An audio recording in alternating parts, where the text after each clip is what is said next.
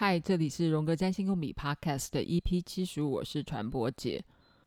今天是聊这个第六宫，如果遇上了流年的土星，甚至于有冥王星跟木星都加进来凑热闹的时候，实际的案例，你到底会发生什么事情呢？今天，嗯，我会跟我的占星师好朋友维亚聊他自己实际的经验。Hello，大家好，我是维亚。这两年在你身上发生最厉害的变化就是减肥成功，来聊一下吧。我就是去年一整年都在做减肥的状况，会让当你一旦开始减肥，表示你身体已经不想负担过度的东西的时候，我减肥第一个月、第二个月、第三个月的时候，我就开我我那时候好像第三个月瘦了五公斤吧，我就开始。想说，既然我身体要减肥，我的外在也应该要清理一下，所以我开始清工作室，我开始清了很多很多的垃圾。我发现说，哦，原来一切都是连贯的。为什么我会舍不得丢东西？为什么我会明明用不到的东西还保留？以前人家跟我说断舍离，断舍离，我心想，我就是喜欢享乐，我根本就不喜欢做过贫苦的生活，为什么要做断舍离这件事？可当我开始，那个是一个，我觉得。打扫的契机应该是先从减肥开始，太有趣了。就是你要先减掉你身体里面多余的脂肪吗？然后是这样的概念吗？就是整个想要把自己的生活的负担通通减掉，一个是身体面的脂肪，另外是家里面多余不要的东西。嗯，应该是一步一步。我我其实就是减肥只有一瞬间。可是隔天我就开始执行了。我有一个好朋友，他吃生酮，他跟我讲三年，我都没有想要听。结果后来有一瞬间，就是我在上厕所的时候，我发现我怎么那么多肥肉，然后上我都不敢称体重，一上去七十几公斤，我的天啊，我又不高，变成七十几公斤。好，我现在变七十几公斤，我一辈子是不是变七十几公斤？然后我又有四个妹妹，我们全家都是圆圆润润。如果我不开始实际，我是大姐，如果不开始实际做这样子的一个一个就是企鹅型的行动的话。那我的妹妹胖，他们大家都会觉得，我不是说胖不好，我只是觉得我想改变，而我相信我的改变是，如果我改变成功，我有能力说服我妹妹，他们也调试一下自己的身 身体的状况，因为体重决定我们的身体健康。然后，当我开始有意识的去去决定要做减重这件事，我就开始很有意识的去筛选我要吃的食物。我以前一天要两杯红茶，三杯红茶，然后突然之间，我就想说，哎，糖分不能吃，日子怎么过？然后后来为什么可以这么有决心，突然说不吃就不吃了？这这个不是人人都可以做到的耶。你你你觉得你到底身体里面发生了什么样的一个主要的动力，然后让你突然变得这么有，这叫意志力吧？这叫决心。我觉得减肥需要很大的决心，哎。我当初没有想很多，我就想我应该给自己一个机会，别人可以做到，我应该可以做到。然后呢，刚开始也是错误，因为我我吃很多水果，那时候我我只知道我不吃淀粉，别人说不吃淀粉，可是我吃很多地瓜，我吃很多香蕉，我吃很多含糖的水，台湾的水果都很甜嘛，含糖的水果，所以刚开始。前半个月根本就效果不彰，后来我朋友就教我说，我可以试着，我不一定要长期做，试着喝喝看防弹咖啡，至少先不要让你饿。我觉得减重最重要是怕饿嘛，那只要你不饿的话，你就有。然后又有精神，你可以做很多的事。那包含这一年多以来，我其实已经我没有达到我理想的标准，但是也减很多。可是我现在养成一个习惯，就是我尽量不喝含糖的饮料。以前一天红茶两三杯了，我现在都是自己带水，自己泡红茶，泡无糖的红茶。每天的习惯就是你一定要带个水壶，你不会让自己有渴的机会，你就不会想要去买手摇饮了。这是最基本的。哎，比较厉害的地方是你从以前一定要喝饮料，然后突然在某个某一个时空或某一个，你你那个那个是为什么啊？那跟星象有关吗？还是其实就是就是突然身体就改变了？还是你有什么特殊体质？为什么？被你讲的好像这么容易，诶，有这么容易吗？要做一个这么巨大的改变，就是从每天都要喝饮料的人，到突然某一天就说不喝，说喝不喝就不喝，这是想做哈，发生什么代志？上主要感觉家己伤肥啦，肥甲无法度看落去啊吧，这点上重要啊，因为你像我。我我后来开始试着，你说要马上不喝饮料，但是我会随时我会买很好的红茶，随时让我很香醇的无糖自己煮的红茶可以喝到。那我不会，我也我可能就。我不会去吃淀粉，但是我也不会让我自己饿，所以我我以前很少说自己煮饭，我就开始自己煮饭。那注意食材，然后看很多很多的影片。当然，我觉得朋友的支持很重要，因为我有好朋友，他会给我很多的嗯有关饮食的资源呐，或者是他一些信息啊，他会告诉我什么地方的燕麦奶是没有那种没不是那种是。是用甜菊糖啊这种天然的做成非常好喝的燕麦奶，然后他也会告诉我是说我可以，譬如说我可以吃蓝莓啊，吃草莓啊，然后我又开始自己试着做蛋糕。我以前很，我以前觉得做这些糕点是很麻烦，我会自己烤饼干。刚开始我就是一个原则，绝对不让自己饿到，想吃东西一定有美食可以吃。那随时我会。我会让我自己带一杯，带一个，带一个那个自己的水壶，然后装上喜欢的咖啡或装上喜欢的红茶。那这样出门的时候就不会让自己有机会去去喝去喝手摇饮，尽量不要让自己有机会。我觉得其实不要把它想得太难，就是给自己一个机会，愿意去试试看。以前人家跟我说一天不吃饭那是不可能，因为超爱吃米饭的。可是当我我可以摄取其他东西是饱，吃得饱又好吃的时候，我觉得它就没有那么难了，它就变成一个习惯而已。哎，我现在突然想到是要减肥哦，而且要身体力行，然后。要把它执行下去，这跟你的土星的流年有关系吗？就是你讲是去年嘛，刚好是疫情，就当然疫情已经两年了啦，从前年开始。我好像是前年嘞、欸，对，所以这刚好跟你的减肥行动跟疫情的时间将将好吗？是巧合吗？还是没有？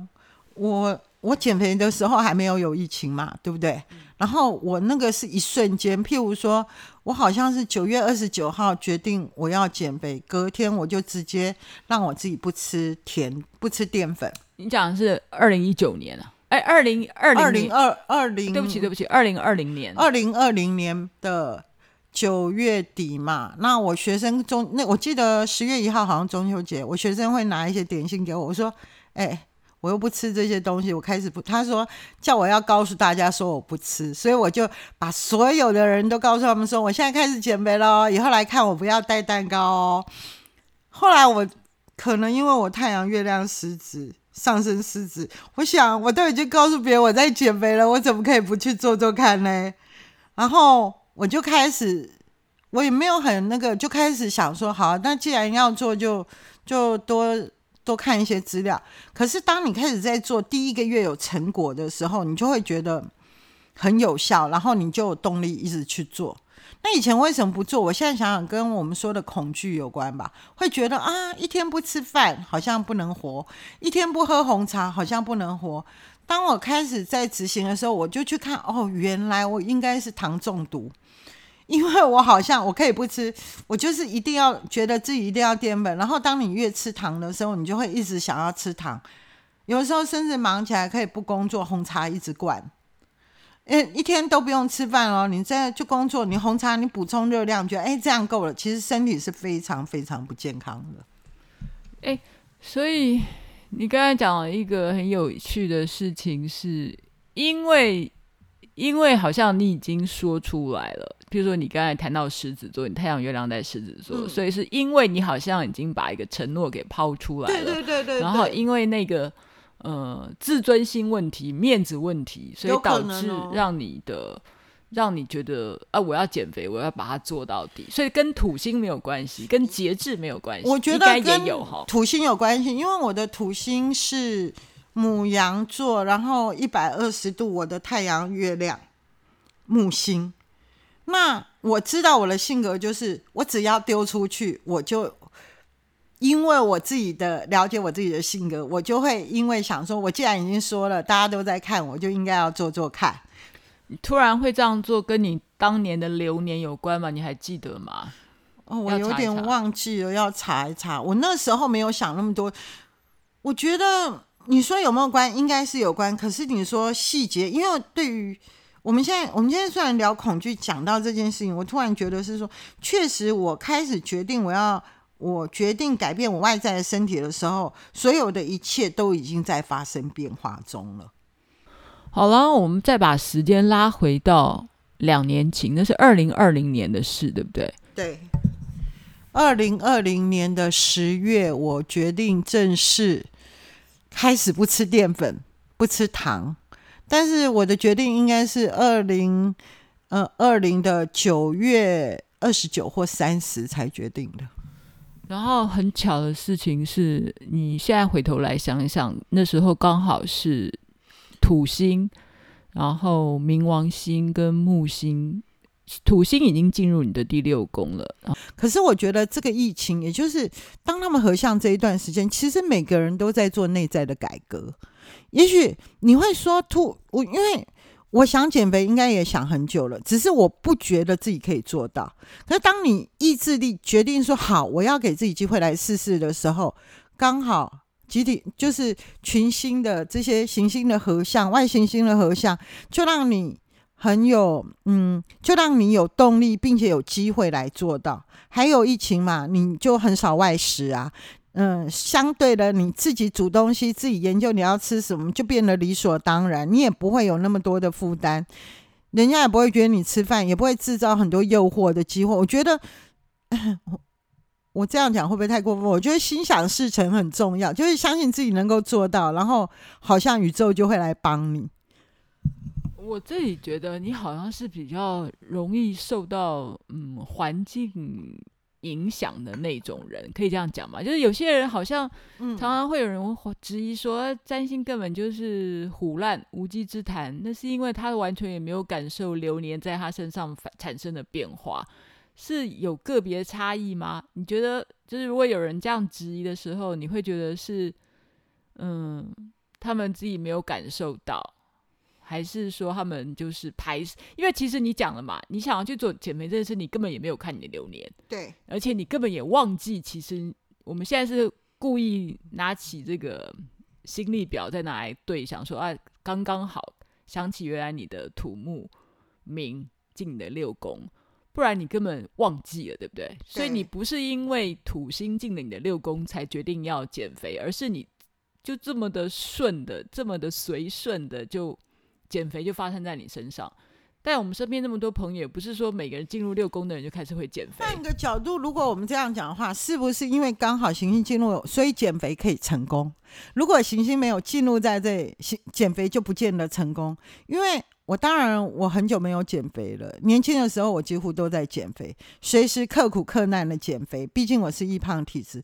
可是我我们刚刚看了一下星盘的话，我发现这次减肥会成功。又可以没有复胖，是因为行星的推力在那边，那然后再加上进了六宫，因为现行星还在我六宫嘛，会让我比较有自律的精神。还有就是我在减重的过程之中，我有做一些自我的调整，譬如说某部分的断舍离，譬如说重新面对自己，跟自己对话。譬如说，重新珍视自己健康的问题，跟自己饮食有意识的饮食，有意识的知道、觉知道自己吃些什么。我因为他们都还在我的六宫，还没有离开嘛，所以我觉得是行星的力量来帮助我们。那有些人会说：“哎，占星根本就不准。”嗯，所有的面相都有两个部分，就像射手座有那种睿智的智慧老人变成教宗，也有花花。花花公子是不是所有的行星、所有的星座都有两个面相？那我们要对聚聚焦在哪个面相，就取决于我们自己的意志喽。我觉得你不能说它不准，你也不能说啊，因为这样所以变成迷信。自由意志才是决定我们所有一切的根本嘛。这是我觉得我学占星觉得最好玩的地方。如果这样讲，减肥成功才。回过头来，应该是群星的助力。那发生在我身上为什么会这样？也许因为我是十二宫的人，我比较多是跟集体意识共振。就像最近不是乌克兰，乌克兰发生战争吗？刚开始那时候还没有战争的时候，我就变得奇怪，我为什么陷入一个很忧郁的状况？我不知道我在忧郁什么。我心想是不是暗月？因为根据那时候的时候是暗月，然后这次新月又是双鱼座，那即将又是。春分嘛，所以全心赴死，暗黑暗前的宁静的那种暗月的力量是很强大的。我自己就觉得，我是不是受月亮的影响？那是我自己的感知，还是我太神经质？后来发生战争了以后，我才知道，哦，原来世界在转变。跟我们，当我们有意识的去觉知到这样的状况的时候，你不会，你会知道，你有这些东西浮现出来，也许是你的，也许不是你的。但是它都是一个过程啊，因为就像白天跟黑夜，你有快乐有悲伤一样的道理嘛。会天亮，会天黑。那我们确实黎明前的黑暗是最难度过了，可是我们每个人的信念才是最重要的吧？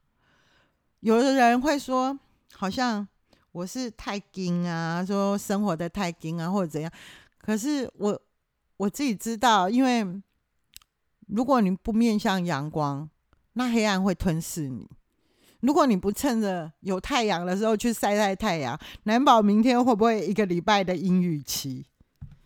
对啊，对啊，就是我们有时候还是要靠一点这个理智生活嘛。有太阳的时候，你就要赶快来晒啊。对啊，你不要以为你都永远会有太阳跟着你嘛，对不对？是啊，对，所以但是你倒还蛮神奇的，你就是刚好。你的土木冥来到六宫的时候，你就刚好要进行一个减肥的计划，然后就完完全就成功。哎，你可不可以告诉我们，到底是也没有什么星座比较好减肥，也没有什么星座比较难减肥？然后为什么有些人都减肥不成功，或是嗯，这个好啦，我们现在聊在聊减 肥，但是减肥是很实际的问题，就是有人这个扯到意志力，你有没有发发现摩羯座胖的很少？好，好像有哎、欸，就是摩羯座的很喜欢，他们很自律嘛，他们知道自己要什么，所以我觉得摩羯座胖的很少。摩羯座刚好就是他的那公主星就是土星嘛，所以就是土星为公主星的命宫的人，就是命主星的人，就是有母有土星特质的人，还真的挺自律的嘛，吼。所以他不会让自己过度发胖，大部分是这样嘛。那天蝎座也很厉害啊！天蝎座的胖子不少哦，你仔细想一想哦。第一个有名的就是唐丽唐奇阳，但唐奇阳有一些在巨蟹呗，我记得他蛮多巨蟹。好啦，当然每当然什么星座都有胖子啦，什么星座都有胖子，什么星座也都有瘦子啦。只是说，嗯，星太阳星座不能决定一切，你忘了？我们要看，我们要看太阳、月亮上升，是不是？那如果要看身材，一定是看看上身嘛，上身的上身的，因为毕竟是我们的外表，我们对外的那个状况嘛。可是我觉得，以我来讲，上身一点都不准啊，因为我太阳、月亮上升是一个星座的人啊。对对对嘛，所以就是一张星盘的特质这么多，很难用单一的这个相位或单一的特质。他特质就决定他到底是高矮胖瘦嘛。嗯、但土星强不强，也许就可以知道这个人的自制力多高啦。如果这个人的土星很被重视，很，比如说他跟他太阳、月亮有相位，或是土星跟火星有相位，或是土星是被强调出来的，也许可能就是自制力比较高，是这样吗？我们不要讲体重，我们讲自制力好了。自制力土象，呃，没有金牛也不是，不能不能讲土象星座，因为金牛的美食是一个诱惑，对吧？所以金牛的胖子也不少，当然什么座的胖子都不少啦，什么座的都有瘦子啦。对，所以如果说要看，我还是觉得是说应该要看的是土星或者木星，因为它去放大你的那个，还有。金星算不算？金星是美食主义者啊。是啊，如果金星它发达的话，但是有些人如果意志力比较强，可以吃少少的。以前我的烹饪老师每次都吃一口而已。还有跟当然体质也有关系啦，因为体质如果就是本来就是比较没有这种肥胖基因的人，他就是吃很多他也胖不了啊。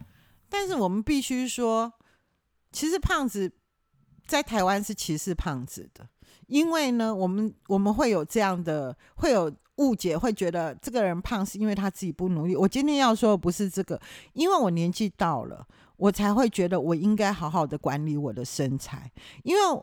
我是长女，我会觉得，哎，如果我们家的家族遗传是这样，那我可不可以做出一点点改变，让我恢复到我想要的年轻时候曼妙的身材？如果我可以做到，我相信我们家的 DNA 的应该也可以改写一些遗传的遗传的这种这种信念吧。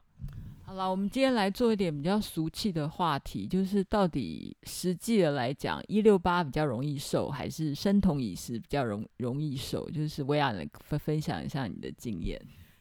可是我是一六八加生酮哎，真的是好土星哦，好有自制力哦，就是吃不到生酮的时候就用一六八就对了。没有，我是一边吃生酮一边一六八，这太厉害了，这就是土木冥的威力就对了。但是我我觉得身体就是你要回归到你的身体的需要。譬如说，有些人，有些人他他就是会一直想吃，一直想吃，一直想吃。其实他是回归到心理因素，因为他内在有一块想要被填补。他也你说我就是做不了一六八，但是我是希望大家给自己一个机会。我们不是说一定要瘦才是好，只是说。胖很容易引起很多身体的问题。那如果可以重新回到，不要说什么，如果今天同样年纪一个四十五岁的女子来说，胖的跟瘦的哪一个看起来比较年轻，或者比较有精神？因为不要忘记，我们过了三十岁以后，我们代谢变慢。那如果说你一直放纵自己，一直放纵自己，那你的代谢又越来越慢，就是。那如果你有一天你觉得不行了，你就要花比别人更多更多的努力来来做重整、调整、回归这件事嘛？是不是？我不是说一定要大家多瘦，而是重新去正视一个饮食的问题。还有一点，我后来发现，我以前都靠红茶过日子的时候，我有一点糖中毒，因为我要依靠。我觉得，哎，没关系啊，糖可以让我快乐。可是我忘记，糖这种东西其实它可以让我们加速老化，它是一个加速老化的一个很重要的东西。那有些人像常常就会有人跟我说，我不吃淀粉不行。其实我我后来自己试试，以前我也是这样告诉我的朋友，后来我试了以后，啊，就不要吃啊啊，可是。也没有说行不行，这个世界没有行不行这件事，只是我是觉得，哎，给自己一个机会也蛮好。只是说我给自己机会，借由行星的帮助，我好像也得到围绕效果，并且它可以持久，它没有帮我，没有让我复胖。但是我现在也养成习惯，我不吃淀粉。我尽量吃蛋白质，每天一定吃绿色蔬菜，然后我会去看看我身体的状况，补充一些微量元素。我也会告诉我的朋友说，要补充一些微量元素，因为你当你开始注意身体的状况的时候，你就会发现你有没有指甲断裂、长掉发，然后会不会睡眠不足，会不会有一些？因为如果就最基本的，你如果镁缺少镁是微量元素，你饮食。里面摄取不足的时候，你会变成忧郁，你会掉发，你会指甲断裂。我也是因为开始做减肥的时候，我才发现微量元素对我们身体如此重要。以前谁管它，东西好吃就好了，蛋糕吃得下就尽量吃，永远多一个胃。可是现在还是会吃蛋糕，可是我们会试着去做一些低糖的蛋糕，然后嗯。如果想吃，就会就会去吃，那尽量多吃一些坚果类。以前我也会觉得，哎，没有调味的坚果怎么吃？后来发现，当你开始吃很多原型食物的时候，这些东西它它很很很美味呀。你开始会去学习去品尝，然后你就会开始不想要加过多的调味料。我觉得回归回归到最原始的，也是一种很好的选择。我不是说一定要。我今天再一次说，我不是说瘦一定好，大家一定要减肥，而是希望就是我这样子就就是自己的亲身经历，对自己的这个过程呢，也可以来分享一下说，说其实一切都没有那么难的，给自己机会试试看，也许会有不同的效果。有些欲望没有办法满足的话，我们是不是真的常常都要透过食欲来满足自己？可是你要先觉知到你有没有不满足的状况啊？是不是？你的生活里面是不是觉得啊，我每天吃一个蛋糕就是我最快乐的时间？世界上，那难道世界上制造快乐方法只有吃吗？这个才是我们觉得。现代人呢、啊，我觉得，因为我们已经太少接触大自然了，就是我们都会被困在我们的城市里面，然后我们的工作，每个人压力都很大，又变得很有距离。我觉得这个疫情也是，真的是一个恩典，恩典是让我们重新看看我们能不能跟自己独处，因为时间空间的关系，它。全世界每个人都要面对，你可不可以自己跟自己相处？那你跟自己相处会不会焦虑？可是我发现大家也适应的挺好的，看状况啦。有些人适应不好，就是拼命吃啊，因为吃的确还可以。所以疫情期间胖的人还不少哎、欸，真的吗？真的、啊，因为因为，因为我刚好在减肥，对对对，你刚好你你是一个比较幸运的嘛，因为你刚好，所以也有可能刚好相反哎、欸，当。当他的土星、木星跟冥王星到六宫的时候，他可能身体在爆不好，哎，爆不好的情况之下，一个是生病嘛，哈，但这三颗星也非常可能会就是重病、生病，还或是所谓的慢性病，对，然后也有可能那走向不好，也有可能变胖，这也是非常有可能的啊，应该是说。就是当你身体过度肥胖的时候，或者是超乎你标准体重的时候，你很容易引起慢性病，对不对？应该是这样说。我们不是说胖一定不好，只是说在一般的呃比例中。你身体过胖，你的慢性病的比例就会过高，而这些慢性病是因为我们忘记了我们哪一部分的不足，然后我们必须借由饮吃东西或甜食来满足我们的心理。这个是其实才是现在最最需要的。我一直会跟大家说，你去培养兴趣啊，你去培养兴趣，你有个兴趣，你就不会觉得。然后一边看剧一边吃洋芋片，好棒哦！然后大家一个每天一个下午茶，吃个甜食，好棒哦！类似这一点的，所以我觉得应该要回归到最基本，就是我们怎么样，我们有没有自己的兴趣？那哪一边哪个地方是我们要过度去弥补的状况吧？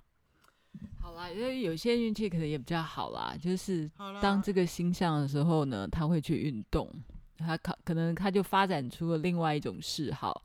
比如说跑去攀岩啊，或是去做别的，嗯嗯、但是运气比较不好，就是拼命靠吃来满足自己。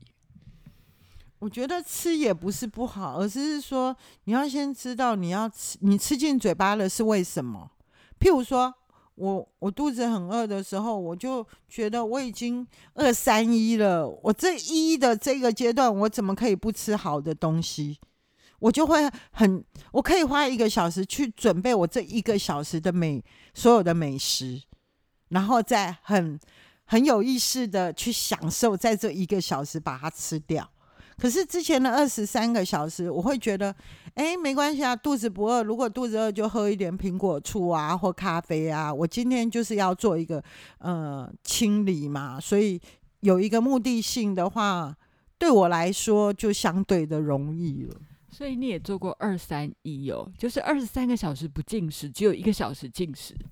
对，如果说，譬如说我去度假，我跟朋友去度假，我尽量不要让自己就是处于饿肚子，我也不会去跟朋友说我现在一六八，哎，你们我们我不要去吃，因为我觉得既然要一起出去，这个就是没关系。那可是回来可能胖两公斤，那怎么办？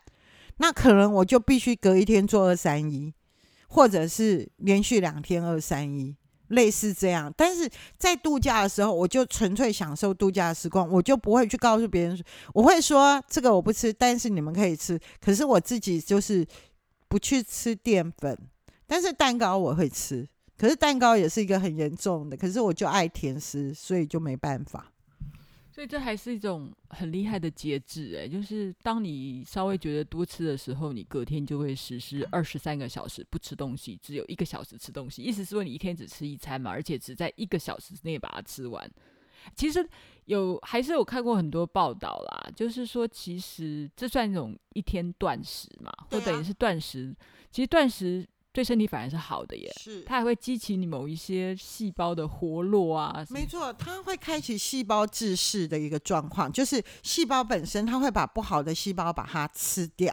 然后身体就会有回春呐、啊？为什么说人家说瘦起来会变会变年轻？然后很多我知道很多长辈，他们过午，他们可能呃过了过午不食，或者是四点以后都不吃东西，因为他们觉得，哎，我们要有一个概念，就是。不是一天都要吃三餐，我们是被制约变成说啊，你就是没吃饭，你早上没吃饭会怎样？可是其实有很多的，呃，就像古代的人，他们日出而作，日落而息，他们一天可能吃两餐，他们还是过得很长寿啊。就像我们看长寿村日本人，我看那些老太太吃的都很精简呐、啊，也不会是说呃不会怎样啊。那是是谁灌输我们说一天一定要吃三餐？没错啊，我也觉得一天不用吃三餐诶，我是觉得饿的时候再吃就可以了，除非你的你的胃有问题啦。但是我真的觉得你就饿的时候再吃就好了，根本也不需要一定要早上一定要吃什么。啊，我想到有一个状况，就是从前从前我还在年轻的时候，我的朋友就是我们同样年龄的朋友，那我。有我们，我年轻的时候比较容易维持体重，是因为我很刻意的在节食。那后来学生心理我就没有。可是我的朋友那时候我们当妈妈了，我的朋友就说：“你会那么瘦，是因为你都不减剩菜。”然后我会跟他，我就跟他说，因为他是从林青霞变沈殿霞的状况，然后我就跟他说，你为什么要捡剩菜呢？菜煮的刚刚好，不是很好吗？然后我的朋友就觉得我不是一个好妈妈，嗯、呃，我我不是一个好的女人，我不是一个好那个，因为不吃剩菜被视为不勤俭，是吧？是啊，那样阿哥就是就是道不同嘛，他。我觉得我我不会否认说他胖或者是这样，只是我突然会觉得是说，难道妈妈一定要变欧巴桑吗？这是我的第一个想法。那第二个想法就是，为什么要有剩菜这种东西存在？所以过从以前我就不吃剩菜，可是我觉得还有一点。嗯，每个人状况不一样，就是说，你可不可以坚持你的生活方式，并且让别人来尊重你的生活方式？这是需要自己去争取的。例如说，有些人比较辛苦，因为他要准备给小孩子吃，他就必须跟小孩子吃。我也遇过朋友说，那我减肥不成功，是因为我都要弄小孩子吃，我怎么可能刻意用我的吃？我就觉得很疑惑啊。那饭煮少一点，不要吃可不可行吗？多炒一盘青菜或多炒一盘肉自己吃不行吗？这是对于我的疑惑，我我只是疑惑，但是因为我不是当事者或我不是那个角色，所以我没有办法去评断这件事，只是存在我心中的疑惑一直是这样。如果说我们全家一起吃饭，那我不吃淀粉不行吗？可是，如果你坚持你不吃淀粉，大家觉得大家都知道哦，他不吃淀粉，所以他肉可能要多吃一点，或蔬菜可能要多吃一点的时候，大家如果都能够接受，它就变成一个常态。所以这个问题，其实我我发现这个问题存在于我们我们有没有坚持，并且让别人尊重我们的选择而已嘛。我觉得我们台湾哈有一个状况，我自己包含我自己在内，就是会不好意思。我们常常不好意思坚持己见，我们常常不好意思说我与众不同。我们不是说我们与众不同，我们只是提出说啊，我就是这个样子。那如果造成你们的困扰，很抱歉。可是我就是这个样子，这个坚持，我们台湾社会好像比较难做到哈。呃，我们其实啊，每次跟饮食习惯不同的朋友出去吃饭的时候。其实偶一为之还可以啦，就是随顺嘛，看大家什么习惯就什么习惯。但如果常常要这样的时候，你敢勇敢的表达你的需求吗？对，我之前我有吃七年的素食，那我之前吃素食的时候，每个朋友就是会尽量不去找我吃饭，或者是配合我吃素。可是后来我发现说。他也没有好或不好，我那时候就是要吃素啊，我也没有想太多，我就很简单的。后来就造成婚姻上的问题，然后我就在想，好，如果这个是一个问题的话，那我可以选择不吃素。所以我就我放弃了我的坚持。我现在回想起来，对我来说，那是一个对不起我自己的一个选择，因为我没有去坚持我要的，我去妥协，所以它也会变成我后来婚姻有问题的一个种子哦。嗯，好吧，所以所有的事情都是我们人生的修炼啊，就是我们今天不。不鼓励大家减肥，也不鼓励大家不减肥，不鼓励大家吃素，也不鼓励大家吃荤。就是你，你想清楚了，你做你自己喜欢做的事情就好了。好喽，那我们今天差不多也聊超过半小时了。然后我们看到维亚在别人在 COVID-19 的这两年做了一个很神奇的改变，身体上的改变。然后从以前啊，从来不喝黑咖啡的，现在竟然可以喝下去。他以前据说你的咖啡一定要加很多糖，是多少啦？喝拿铁加奶加两包糖，所以只有这样东西你才喝得下去嘛。但是在这个土木明来到你的第六宫的时候，突然可以可以整个改变的。这这个你有想过你人生会有这么大巨大的改变过吗？我现在就把这一些变成我的日常，因为我发现我有乳糖不耐，所以我如果喝拿铁，我就可能拉肚子。但是另一个另一个方面来看，就是我喝黑咖啡没有办法喝太烂的黑咖啡。就是咖啡豆，我还是会稍微选，所以我现在已经学会品尝咖啡豆的那种美味。虽然我喝得很淡，可是对我来说，就是入口的东西都要过得去，没有随便或填饱肚子这件事。嗯，所以这真的是很奥蛮奥妙的，就是经过了这样的一个流年，然后你的生活饮食习惯整个都改变了。然后你刚才也谈到一个很神奇的事情是，本来你认为你们家人都胖胖的，是因为基因的决定，但因为你瘦得下来，然后也让你的兄弟姐妹们也觉得说，嗯，不是哦，不是说我们家人就应该胖胖的，这是一个很大的发现，是吗？我发现，就算我妹妹她们没有办法瘦很多，可是她们愿意去尝试，让自己。让自己减去过多的体重，甚至我的表妹，她在 FB 上都会说，她因为吃生酮，阶段性的吃生酮，瘦了七八公斤，这是我意想不到的。因为当初我只是想跟我妹妹啊，他们说，其实我们家没有那么胖，我们不一定要像妈妈一样，就是圆圆滚滚的。对啊，就是你的身体的改变，证明了让你的家族的兄弟姐妹们看到了，其实，嗯，你们家不是一定要不不是不是因为基因的关系，然后所以瘦不下来嘛？这是一个很大的发现，是吗？对，而且他在我身上就很明显的变化出来，因为我现在。虽然没有以前那么瘦，但是以前是因为长期恶性减肥。那我现在差不多五十三、五十四嘛，那我的目标是四十九。每个人都会说啊，四十九太瘦了，我不会刻意说我要马上变成四十九，但是它依然是我的目标。我可能还是会希望下个阶段，我如果再进行下一，因为我现在是低碳，我没有长时间吃生酮，只是我现在改采低碳。如果说我继续低碳的话，我下一轮也许我可能可以先达到我的目标。假设达到目标，觉得外观好像有点太瘦，我可以慢慢的再胖回来也没关系，至少它是一个选择嘛。我可以选择我达到了，然后我再那个，而不是。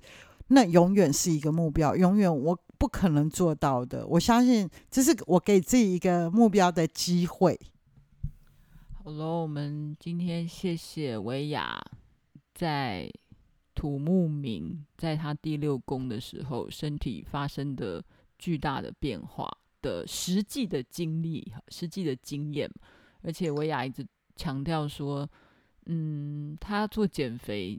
这样的一个行动跟决定，并不是先看过他的星盘，也不是先看过他的流年才来做这件事情，一切真的只是刚刚好而已。对，然后我的信念是自助天主，没想到原来我减肥会成功，是因为有宇宙行星进入六宫的帮忙，就是我觉得还蛮奥妙的发现，很有趣。OK，那我们下次见喽，希望下次维亚再赶快来跟我们一起聊天。OK，拜拜。